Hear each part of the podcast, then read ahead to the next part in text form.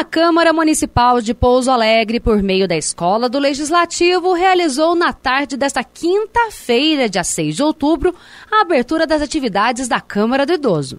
Com o tema Inclusão Digital para a Cidadania, a atividade reuniu dezenas de pessoas com mais de 60 anos de idade que puderam ampliar seus conhecimentos para o uso de ferramentas tecnológicas, como os recursos de apps de conversa, agências bancárias e transporte. As explicações foram feitas por Gustavo Reis, técnico de smartphones e voluntário. Na oportunidade, o público foi recebido pelo presidente da Câmara, vereador Reverendo Dionísio, e pelo presidente da Escola do Legislativo, vereador Igor Tavares. A diretora da escola, Emanuela Barreto, deu as boas-vindas ao grupo e falou sobre a alegria de retomar o projeto. O presidente da casa defende uma Câmara de portas abertas e incentiva que todo tipo de público tenha espaço em atividades realizadas pela Câmara.